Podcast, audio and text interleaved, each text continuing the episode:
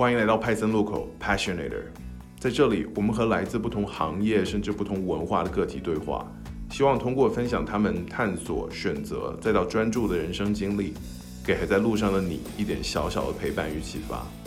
欢迎在苹果播客、喜马拉雅、小宇宙、微信公众号等各大播客平台关注我们的节目，同时也欢迎登录爱发电和我们互动，支持我们的节目，让我们一起探索人生的可能性。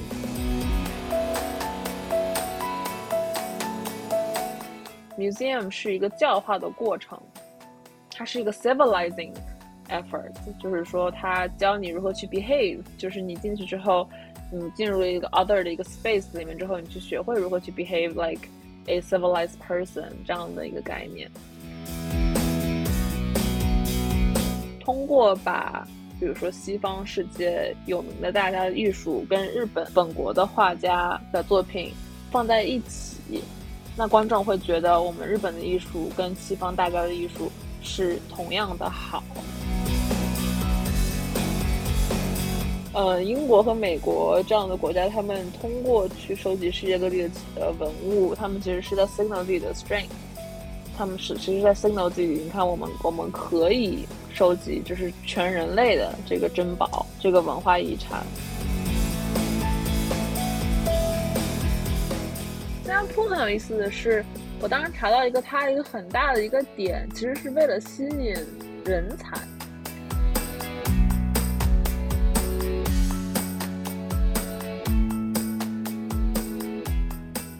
Hello，大家好，我是 Arthur，我是派森路口的主播之一。我们之前录了这期关于《瞬息全宇宙》这部电影，和闫妮我们的嘉宾以及我们的主播曾哥聊了对这部电影以及其他的一些亚裔电影的看法，以及作为出来之后，呃，大家对归属感这么一个概念的讨论吧。这期算是一期 bonus 的节目，因为。挺难请到呃闫妮这样的嘉宾在 Stanford 做东亚研究，所以其实想请他聊一聊他自己研究的领域。然后这个话题其实跟我们我们的电影也有关系，是关于公共艺术博物馆和身份政治的关系。因为在我的概念里，我觉得电影和博物馆它都在传播一个信息，一个 message，这里面包括了。对艺术的这个鉴赏，同时也包括了可能文化场域里面的一些叙述和叙事。我对闫妮的一个 paper，我觉得特别感兴趣。其实在这个之前，我觉得其实也想请闫妮更多介绍一下你自己的背景，就因为其实，在上一期并没有特别多谈到你自己的背景。之前主要和目前主要做研究的这个领域大概是什么？谢谢二的邀请，很高兴在这边跟大家聊一下自己之前和现在做的研究。对，我叫 Yanni，然后我本科是在 Wellesley 读的，嗯，读的是艺术史和东亚研究。然后刚才 Arthur 提到的那个 paper，其实是我东亚研究这个 degree 的 honors thesis，就是毕业之前写的一个一百多页长的很长的一个 paper，叫做 Japanese Public Art Museums and National Identity and Image，就是在日本一九七零和一九八零年代的时候，日本政府它大力推建立公共美术馆。然后就我我想看的是这个美术馆，尤其是公共美术馆这个 institution 它的政治性和它如何去 represent 这种 national identity 或者是 create 一种 national image。我一开始在本科的时候比较偏艺术史，就我看的是中日韩的先锋艺术，大概是嗯八十九十年代的时候的一些先锋艺术叫 avant-garde art。然后但是后来慢慢的接触到了一些政治和社会学之后。就开始把自己的兴趣结合起来，去刚才那个日本美术馆的那个 paper 也是把文化研究和呃政治还有社会学结合在一起的一样这样的一个比较跨学科的研究。然后现在就比较偏社科，偏就是 social network analysis，然后还有就是 sociology 这个领域。其实对这个话题我自己感兴趣，是因为我我目前在 DC，然后其实我最近也去了几个 DC 的 museum，其中。我其实印象比较深刻的一个是，我去的第一个当然不是 museum，是 Zoom，是一个动物园。但是因为它是整个 museum 的一部分，就是那个 Smithsonian 的动物园。那这个 Smithsonian 在 DC 其实有好几个不同的 museum，包括我最近去了一个，就是 Smithsonian National Museum of Asian Art，就是亚洲艺术的这么一个，也是它 Smithsonian 一个 network 的一部分。然后后来其实我查了一下。这个 network 它当然主要是美国的联邦政府 funding，最早是这个 Smithsonian 是英国的一个化学家，他捐了一笔钱，以他的名字来作为这个 network 的一部分。除了这个之外，我觉得这个个人，不管是企业家或者是富裕的那种大家庭，他在建立博物馆和影响什么东西被展出，在这个里面其实有一些。挺大的影响，就是我觉得其实这个是一件挺值得关注的事，因为它可能并不是一个政府机构，并不是一个公共或者说非盈利性机构，它是个人对公共场域的这么一个影响。然后其实包括我看到你的 paper 里面写到说，最初的美国的几个大的博物馆，包括大都会那个艺术博物馆，其实也是相当于精英的个人他最开始发起建立的。然后其实包括 DC 有一个叫 Spy Museum，就我觉得这个特别是这种，对，就这种比较 sensitive 的话题不太一样。对他他的那个 model，我我有稍微读，就是他既是 non-profit 也是 for-profit。我我我在其中一篇文章里面读到。回过来，其实我想，能不能请您先聊一下，就是我看到你的 paper 里面有一个部分，就是最开始的时候，博物馆作为一个个人珍藏一些珍贵的文物或者文化的东西。去保留他们，但后来可能，当它转变成一个有公共性质的机构之后，可能有一部分的批评者就认为说，OK，你把这些文物从它原来的那些 cultural historical context 这些背景里面拿出来，放在一个房子里去展出，实际上反而是威胁到了它的保存，因为相当于可能是有这么一个异化的概念，就是它的出现只是单独的出现，而不是在它历史的背景里。我不知道你怎么看，你当时写的这个时候你怎么看这个概念？对，这其实是一个很大的争议吧。就是这样的，美术馆就博物馆这个概念，其实是源于大概十六、十七世纪欧洲那边。它其实一开始是个人收藏，它一开始是一些王公贵族，他们在欧洲那边就是很有钱、很有时间什么的，喜欢收集一些奇异的东西，比如说来自印度啊、中国啊、什么各种非洲啊。你知道那个时候他们去航海，然后带回来东西之类的，然后他们会收集。博物馆的前身就是这样的一个个人收集。啊，英英文有一个词叫 Cabinet of Curiosities，Curiosities like 就是神奇的东西这样的一个感觉。如何演变成了一个公共性的东西呢？要追溯到那个法国大革命的时候，法国大革命它是第一次。打破了这个这个王权，它变成了就是我们是一个 state，现在是法国政府了，就是我们是 people and government and state，我们是比较一个是这样一个整体上的概概念，所以它就是把这个以前是王公贵族的一些东西变成了公有化。第一个公共的美术馆可以说是卢浮宫，它原来是一个就是私人的宫殿嘛，对吧？是是王室的一个宫殿，那它法国大革命那个政府的革命政府。个 take over 之后，他把它变成了一个公共性的 museum，就大家只要你是一个 citizen，你想进去，你就可以进去看到那些那些东西。所以它起源是这样子的。然后卢浮宫有了之后，开始有了其他的公共博物馆，然后美国也有了，然后直到后来再就是传到了亚洲那边，这样一个演变。就有一个概念叫 white cube，嗯哼，在美术馆或者博物馆里面，你是在一个白色的方块里面看艺术，对吧？你是 taken out of context。感觉就是没有那个 cultural context，缺少一些东西。那这个让我想起来，之前其实有一个很有名的争议，Elgin Marbles，就是英国博物馆 British Museum 里面收藏了一些希腊的 marbles，然后希腊那边想要要回去，说这是我们的文化遗产，你们当时是来掠夺的，是抢了我们这些文化遗产，我们想要要回来。呃，英国这边的一个论点就是啊，你们希腊比较落后，你没有足够的这个设施条件去好好的保护和就是修补这个 marbles。他因为他们觉得就是这个 marbles 不光光是你希腊的，是我们全人类或者是全欧洲的一个文化遗产。British Museum 这样一个非常完善的这个条件下，可以去保存我们这文化遗产的这个工作，后来也还是没有得到一个解决吧。但这个就是说明博物馆的上双重性吧。它的一方面是给观众展出这样的一些文物也好、艺术也好；另一方面，它是保存。因为博物馆的很大的一个 function 其实就是去做 conservation，然后去做 collection management。你现在在博物馆里面看到的东西，其实只可能只是他们收藏的百分之二十都不到。它大部分都是在自己的仓库里面或者是它的收藏里面，然后他会定期去对这些文物也好、艺术也好做一个做一些保存和修复。其实我觉得博物馆对我来说，它主要是一个像是一个图书馆一样的地方，它是做一个保存的。就图书馆里面很多书你可能一辈子都看不到嘛，对吧？它是说想要保存这个人类这个呃 knowledge 的这个这个积累，包括。包括它是相当于一个比较 encyclopedia 的这个 effort，我觉得博物馆同样有有这样一个保存人类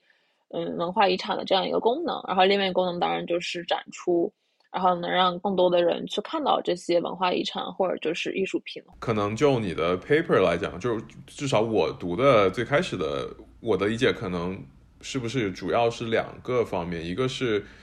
公共艺术博物馆作为。一个机构怎么样去影响国家身份认同？第二个是，个人怎么样在参观公共艺术博物馆的过程当中形成个人的身份认同？能不能大概聊一下？可能你之前的这个 paper 它的之前做的 literature review 或者理论的基础大概是什么？你你提出这么一个说，OK，博物馆影响身份认同，就可能之前可能有人也做过类似的研究，是吗？对。呃，之前有人做过像 Carol Duncan 什么，我引用比较多的做的是欧洲，就是法国的一些一些研究。然后其实是这样的，最深层的一个，我们先从比如说 Anderson 开始聊，就是所谓的 nationhood。Benedict Anderson 的那个关于 nation 的这个概念，很久以前人们是群组生活，就我可能只认识我们这个群组里面的亲戚也好，部落里面的人，但我不会认识这个部落外面的人，对吧？但是现在我们现在这个社会，就算你不认识这个人，如果他是比如说中国人，你会觉得他是中国人，是我的同胞或者这样的一种感觉，所以他就开始在在想，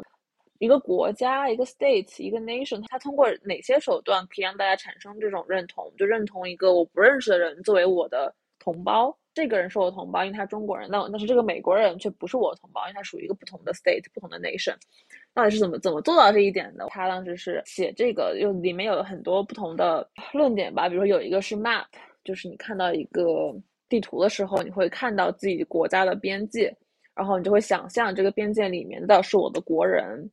然后这个边界外面的是不是我的国人？就这里一个很 critical 的一个点是里面和外面的概念，它是一个 boundary 的概念。只有有了 other other 才会有 us，对吧？因为你如果没有 other 的话，那所有人都是 us，你就没有 us 这个概念了。Boundary 是很重要的，地图是一个，另外一个是语言，就我们说的语言，让我们能够互相沟通，让我们能够觉得我们是同一个 nation 的人。但如果不是我们说的语言的话，就是一个外族人，它还是一个外和里的这样一个区分。其实 museum 同样也是这样的一个概念，museum 它其实。画的 boundary 很明显，就算你现在去一个 museum，它会有比如说 American art、European art、African art、Asian art，它其实你在去不同区的时候，你能清晰的知道这个区域里面的艺术品是不是我的群族的 cultural heritage。比如说我去看 Asian art 的时候，我可能会觉得哦，这个是 like Chinese history 里面 Chinese art，可能会觉得这个是属于我的文化背景的这样一个 art。那同样，如果每一个美国人一个欧洲人会有不同的感受，他首先会有一个这样一个 boundary 这样一个概念，还有一个理论就是 museum going 本身是一个 ritual，是一个嗯，可能是一个仪式，就是说一个 museum 它会教化一个人，就比如说你你进 museum 的时候跟在 museum 外是不同的这个行为方式，因为你知道你要。不能大声喧哗。根据每个展厅这个这个路线去走，或者是你去看这个画，有一些 etiquette，有一些 ritual，它其实是跟现实生活是有一个割裂感在里面的，所以它是一个 semi isolated 一个一个 space，它跟那个我们的 every life 是分开的。就是你进去相当于一个 ritual，然后你出来你结束这个 ritual，相当于一个教堂一样的感觉。还有一点是 museum 的这个权威性。至于我觉得，就是从王公贵族的 collection 到一个国家意义的公共美术馆，到现在就是我们看到 museum 会觉得里面的艺术和文物是好的，对吧？是一个很珍贵的，是非常值得去看的。博物馆也好，美术馆也好，都会有这个权威性在里面，就相当于一个教授一样。一个教授，因为他有这个 title，或者他读了博士，他说的话你会觉得有权威性，对吧？你会觉得 他有 expertise。那会觉得就是比你可能比如说一个国国际关系教授说的理论，可能比一个什么，就是路上的某个老大爷说的你会更幸福这样一个概念。就是 museum 这个 institution 也是有一个权威性在里面的。这三点合在一起是这样的，因为它有权威性，因为你进去的时候有一种剥离感，所以你进去的时候你看到东西你会去把它 internalize，就会说，哎，这个是重要的。比如说我看到中国的或者是什么样的艺术，会在想，哦，这个是我们国家文化遗产，它很重要，这是我们的这个 our people's work 这样一个概念。然后就产生一些文化认同吧。我当时读了一本 Bunken 的书，他讲的也是卢浮宫。说当时卢浮宫是有一个 narrative 的，他给观众们讲了一个相当于是美术的故事。就比如说从两河文明开始，到埃及，到古希腊、古罗马，到那个意大利的文艺复兴，他把这个 frame 成了一个 official story，对吧？因为因为它有 authority，所以这个 official story 大家会认同。艺术是应该这么去思考，就是从两河文明开始发展到古罗马、古希腊，发展到意大利，然后是什么呢？就是法国了。法国政府就是他们会把自己就法国的文明和法国的艺术作为一个 logical 继承人吧。说意大利文艺复兴之后最强的是什么？是我们法国艺术。那么法国人去看的时候会觉得有种自豪感嘛，对吧？你看我们法国艺术多么厉害，我们是在这个 official story 上的一部分，我们是顶点，我们是 combination。这样一个概念，他给你 prescribe 了 what's the normative way to think about art，对吧？如果你是个亚洲人，你肯定会觉得古希腊有什么吗？我们中国的瓷器很厉害啊，对吧？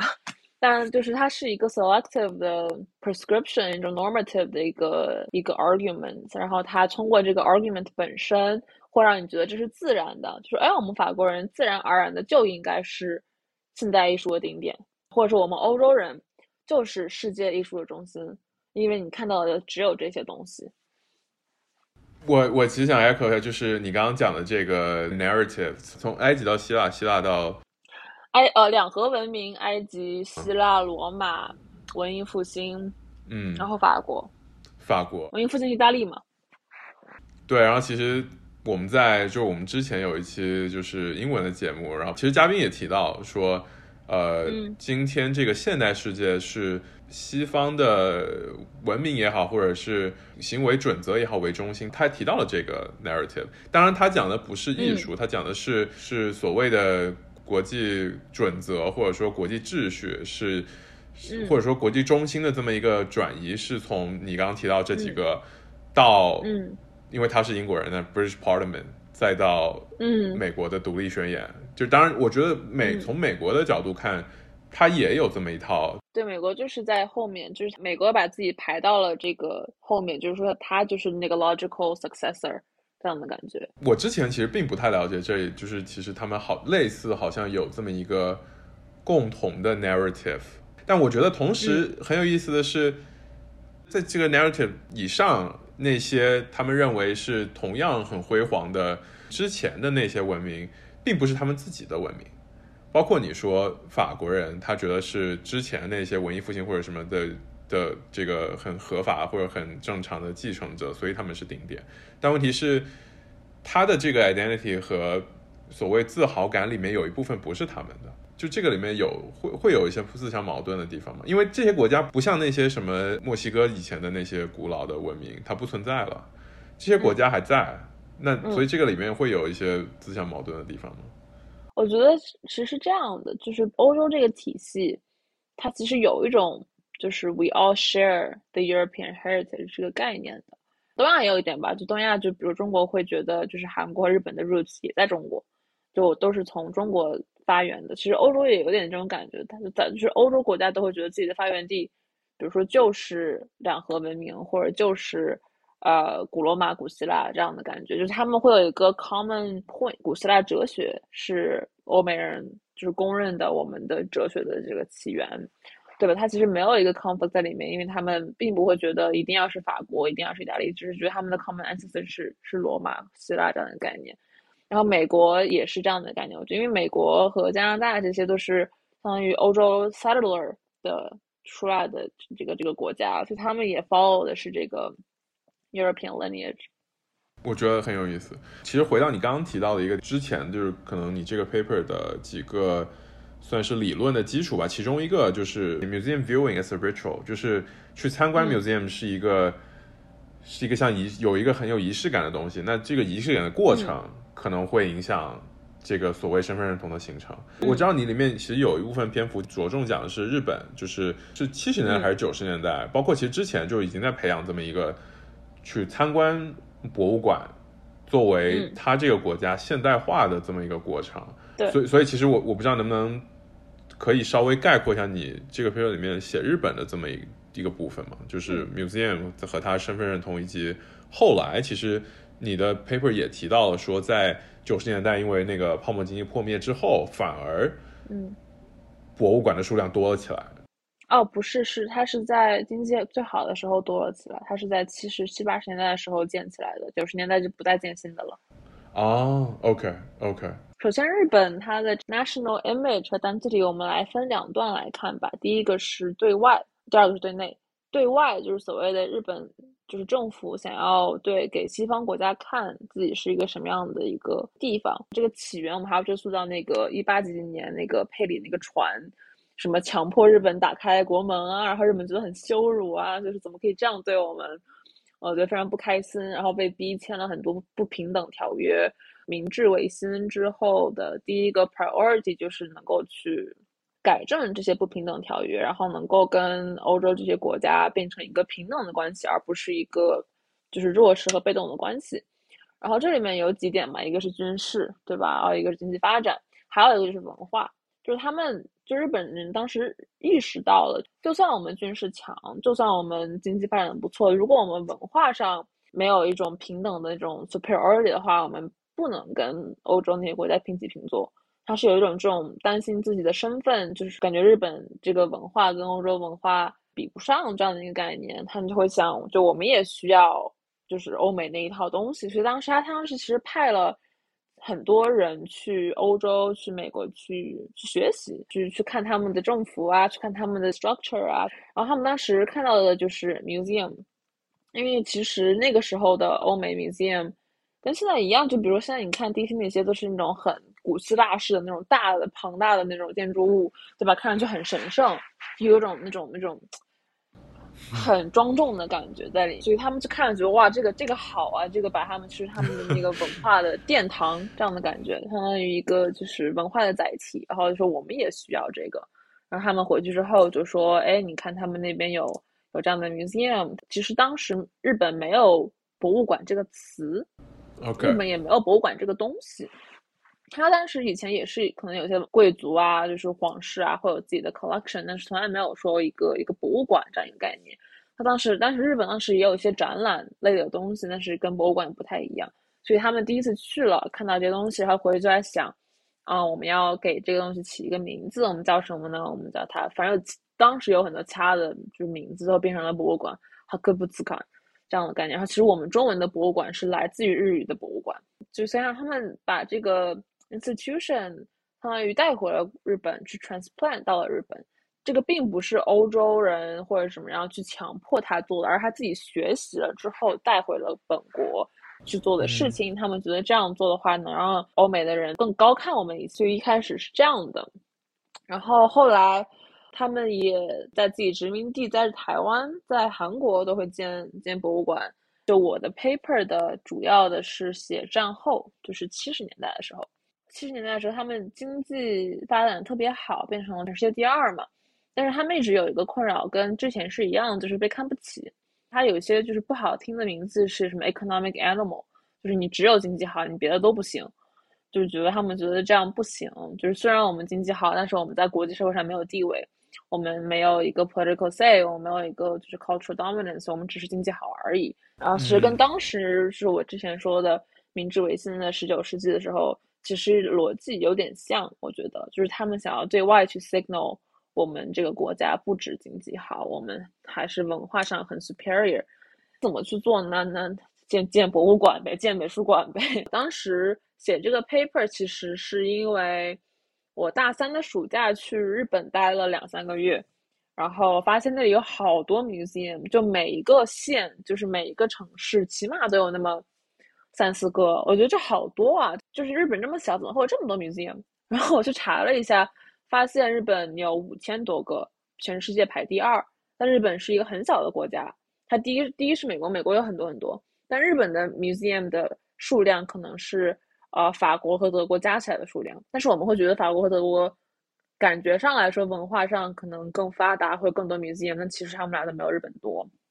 我当时觉得很神奇一个现象，然后我去看了一下这些资料，发现这些 museum 都是基本上 late seventies，就是七十年代末到九十年代初这样的一个十五年间建的，然后到九十年代那个经济就是泡沫破掉之后，它开始就是经济不行了，它就不再建了，因为它没有钱去建了。那当时是就是当地政府也很有钱，然后国家也很有钱，然后想去。就是在 economic 的这个 basis 上 build culture，所以他这个是想对外 signal，就是自己不光有钱，我们还很注重文化这样的概念。然后另外一方面也是对于本国人的一个一个 messaging 嘛，就是说我们国家战后修复的很好，我们不光经济发展起来了，我们还要注重于就是我们民众的这个文化满足和文化和文化修养。其实我看到一个我觉得很有意思的 argument，可能有一点不相关，就是他说 museum 是一个教化的过程。它是一个 civilizing effort，就是说它教你如何去 behave，就是你进去之后，你进入一个一个就是撕裂的一个嗯一个 other 的一个 space 里面之后，你去学会如何去 behave like a civilized person 这样的一个概念。这样加起来，在我看来，museum 对于战后日本就是一个 status symbol。嗯，就是去 symbolize 自己的文化的 status，both externally 就是给西方列国，然后 internally 给自己的民众说，你看我们修复的很好，就是我们日本这个国家是一个值得民众骄傲的国家。再往里看的话，我当时还有一个比较有意思的发现，就是日本美术馆里基本没有其他亚洲艺术，它只有日本艺术和欧洲艺术。大部分哦有，但是有一些 museum 会收藏一些其他的，但大部分我发现。就是只有要么是日本的，要么是欧美的，中国艺术会有吧，但是没有什么，比如说东南亚艺、非洲艺术也没有，是拉美啊这种东西都很少。然后我问过一个策展人，他就说当时就是日本很欢迎印象派、莫奈啊什么这样的大家的就是这种艺术，所以他很多美术馆会花他们可能几年的这个预算去买一幅莫奈。但也不会想去买一些小的东西，因为他们想要去有一个 style symbol 嘛，就是你看我们馆有一个有一幅莫奈，然后就很厉害这样感觉。然后我还有一个 argument，就是通过把比如说西方世界有名的大家的艺术跟日本呃本国的画家嗯的作品放在一起，那观众会觉得我们日本的艺术跟西方大家的艺术是同样的好，就是是同样的 superior。就有一种这种 elevation 的感觉，就是说，你看我们的艺术，我们艺术家的作品可以跟莫奈啊什么，就是就放在一起去看的话，说明我们也很强，达到一个认同和一个就是相当于就是这种 pride 的感觉吧。对，嗯，我我其实想 echo 一下一个可能不太相关的例子，但是我感觉 有点类似点，就是我之前看过一个车展的视频，然后呃，Neil。呃，未来他会把他的车放在呃和比如说奔驰、宝马或者是 Toyota 外资的车，相对高端的车，但它是电动车，但他不会把自己跟比亚迪之类的国产电动车放在一起。就是他他是电动车，但他他他希望 associate with like higher end brand。就我觉得，就是 association 是一个非常非常重要的点，就是你看到他跟什么在一起，你就会。相当于对它的 status 和它的这个这个定位有一种模糊的一种概念。对，所以我觉得这个很有意思。我想问，可能追问的一个是，你刚提到两个，它有两个 identity，一个是对内的 national identity，一个是对外的。就我想说，在博物馆这个场域里，嗯，这两个 identity 它是它是统一的吗？就是说，他希望给日本人看的东西和他希望对外展示的 image。这两个在博物馆里是是统一的东西吗？还我的猜想可能是它的内容去形成一个日本人的身份认同，通过展示的数量或者是珍惜的程度去展示一个他国家对外的。我不知道这是不是一个合理的猜想。我觉得其实 image 和 identity 很相关，但却完全不一样。在我的理解里面登记里更像是一个国家内形成的东西，然后 image 更像是一个你 project 出去的一个东西，像是一样的 national branding。那比如说日本两千年的时候有一个 branding 的一个 campaign 叫 Core Japan，这个就是 self power 的一部分，它是它它是想要建立 national image，它是是向外 project，它是没有对内 project。所以我觉得 identity 更像是在国内，就是在本国这个 nation 里面建立这样的一个 identity，一个一个共同的一个身份的感觉。当然，我觉得它建 museum 本身 building 本身和它建这个是一个 image projection。比如说日本的 museum 协会会 host 一些大会什么的，或者是怎么样，那它里面的一些内容，其实我觉得都有吧。比如说你做一个莫奈的展。它不光在国内有知名度，它可能国际上也有知名度。那么其他国家也会看到，哎，日本某个国某个美术馆搞了一个莫奈的展，哎，他们很厉害。日本国民去看的时候也会觉得，哦，这个很有意思。就我觉得它其实是挺一致的吧，它两边都想 project 一个就是 culturally superior 的一个感觉。然后，但是它可能对内更 focus on 一种 education，一种相当于就是文化素养。就是让日本人有种 pride 的感觉，就是我们日本艺术跟西方艺术都都很不错，能达到一些这个 cultural education。嗯，然后其实之前提到说，呃，因为可能希腊，我我记得之前还有其他报道，非洲的国家或者亚洲的国家，因为他们的东西在 British Museum 里面，然后所以他们想要回来，有的成功，有的可能没有成功。当你提到说，OK，博物馆其实。对内，它有一个 identity 的塑造身份认同，同时对外也有一个的一个国家形象的这么一个投射。可能作为英国这样的国家，他希望保留不是他的东西的同时，我们能不能做这么一个解读？其实他希望对内或者对外展示的形象，不只是作为一个民族国家，因为他之前是一个帝国。帝国是很自然有全世界各地的东西都在这儿，所以他他希望还是能够保留一个。帝国的印象，当然，它现在不是一个帝国。嗯，其实有很多 post-colonial colonialism studies on museums。当然，这个不是我的主要 focus。但是，我就我觉得，就是欧洲也好，还是美国一些 museum 也好，就是不是，它其实是把这些看看作于就是怎么说人类财产这样的一个概念。它其实有一种 universal claim。就是 universalism 在里面，一种普适性，但我觉得这个其实是 unique to，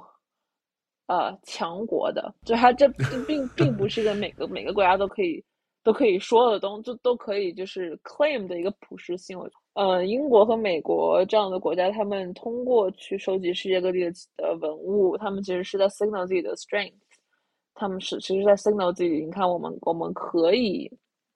收集就是全人类的这个珍宝。这个文化遗产，所以我刚才其实提到，就是英国的一个一个 argument，就是你不应该把这个看作你自己的文化财产，你应该把它看作是我们全人类的文化财产。所以我们在这里保护它是是好事，这样一个概念，就是你干嘛要把它觉得就是你中国呢？这个全人类啊，对吧？就这种概念。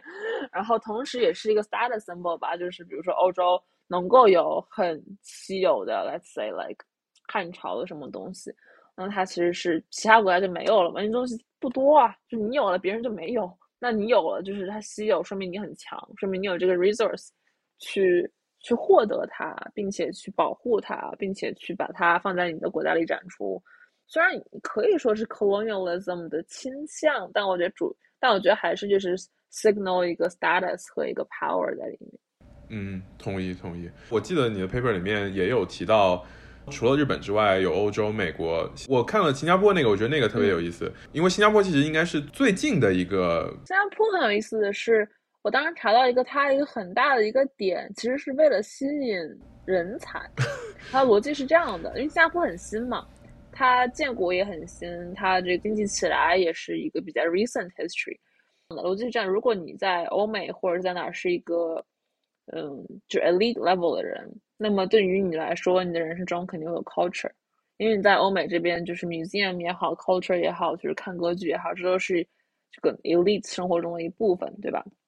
所以就是说，如果新加坡想要吸引这样的一个 elite 来他的这个地方，说如果是个男性的话，可能会带着妻子孩子一起，那这位妻子干什么呢？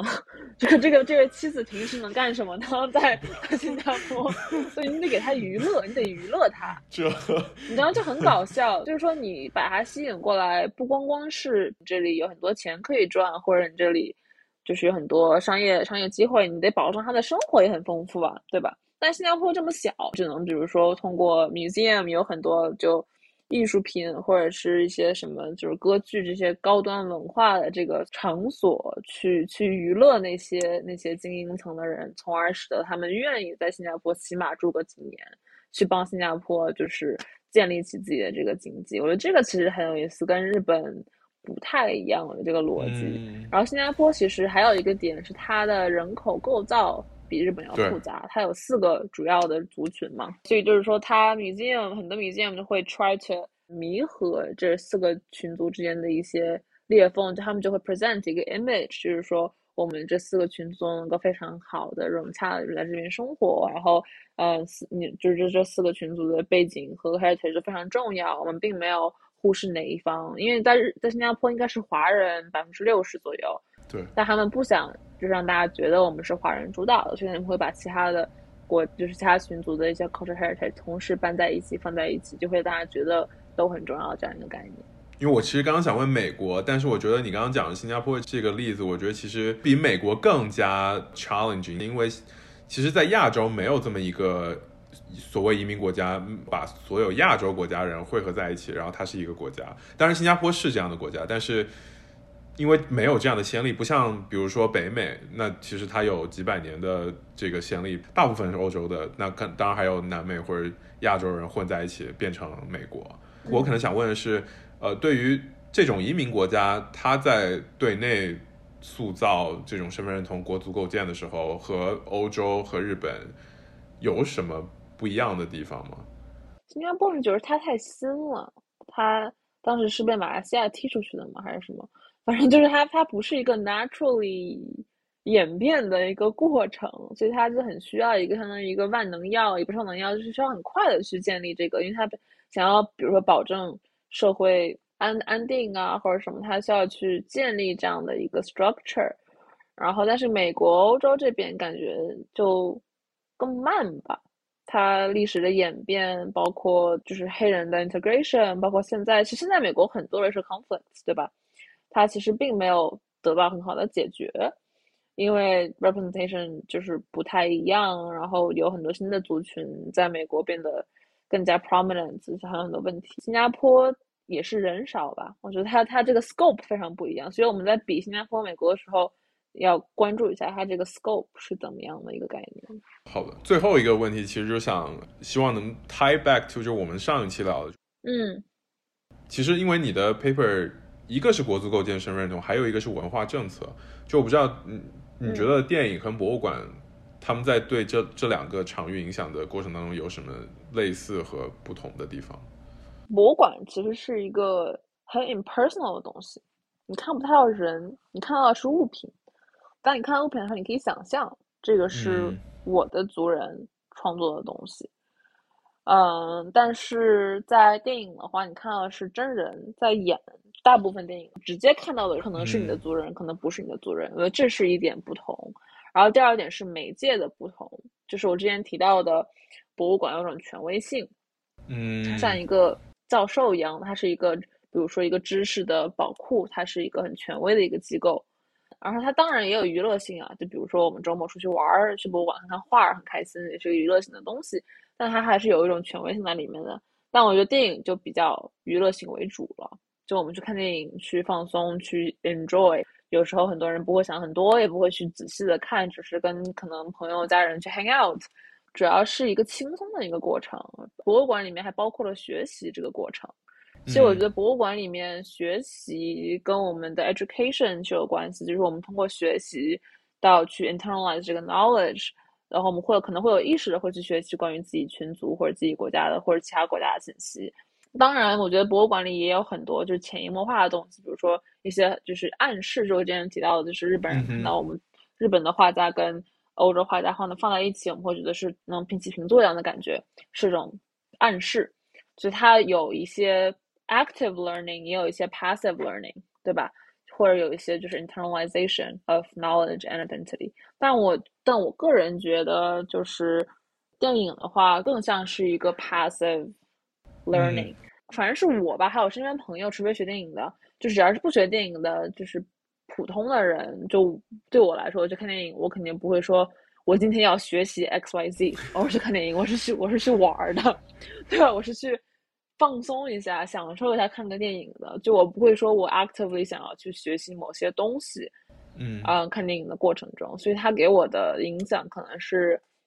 更多心理暗示和一些 passive learning。还有一些，就我也不太会把它当回事儿吧，大大多数时间。然后我觉得 most people are like this when they go to see a film versus a museum。所以我觉得它这个性质的不同会导致这个一个人他形成身份认同和形成自己那个知识体系的过程会不一样，从而导致比如说 museum present 的信息会可能会让大家觉得更有权威性而更认同，而电影里面的话可能会需要更多的时间去。潜移默化去积累，然后形成一些影响。但这是我个人观点，我不知道别人的这个心路程是不是这样的。我觉得这个拆解对非常有意思。最后，其实也想你能不能推荐，比如说 top three，你觉得你去过的，或者说，或者说，因为我们大部分听众可能在国内，就是在国内有哪些可能去过，你觉得比较有意思的 museum？当然，全球也可以，就是你在其他地方去过 top three。你比较推荐的 museum 可能是你最喜欢，但是也有可能是你觉得，哎，可能它在布展或者在某些方面很特殊，让你觉得记忆很深刻。我在纽约最喜欢一个在 New Museum 的地方，其实是个人 taste 吧，就我特别喜欢先锋性和实验性很强的艺术，我不太喜欢古典艺术，嗯，我比较喜欢那种可以让我。去思考，然后而不只是觉得很美的东西。然后，所以 New Museum 它的展都还挺有先锋性，它会有一种 experience 的感觉。它比如说会有 installation，会有 film，会有一些从就是各各种感官去刺激你的一些东西。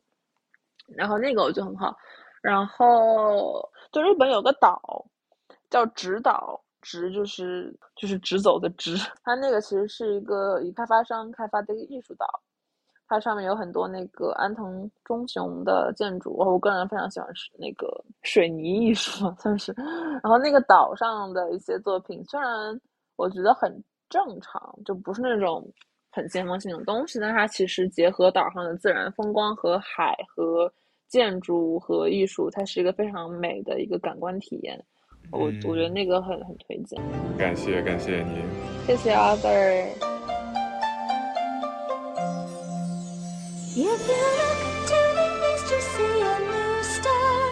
shining high in the evening sky for you. You'll see that star no matter where you are. If you've a heart that's brave and true, you will go on a journey filled with wonders, off to places beautiful and new. You'll find your way by trying to reach a place called Xanadu.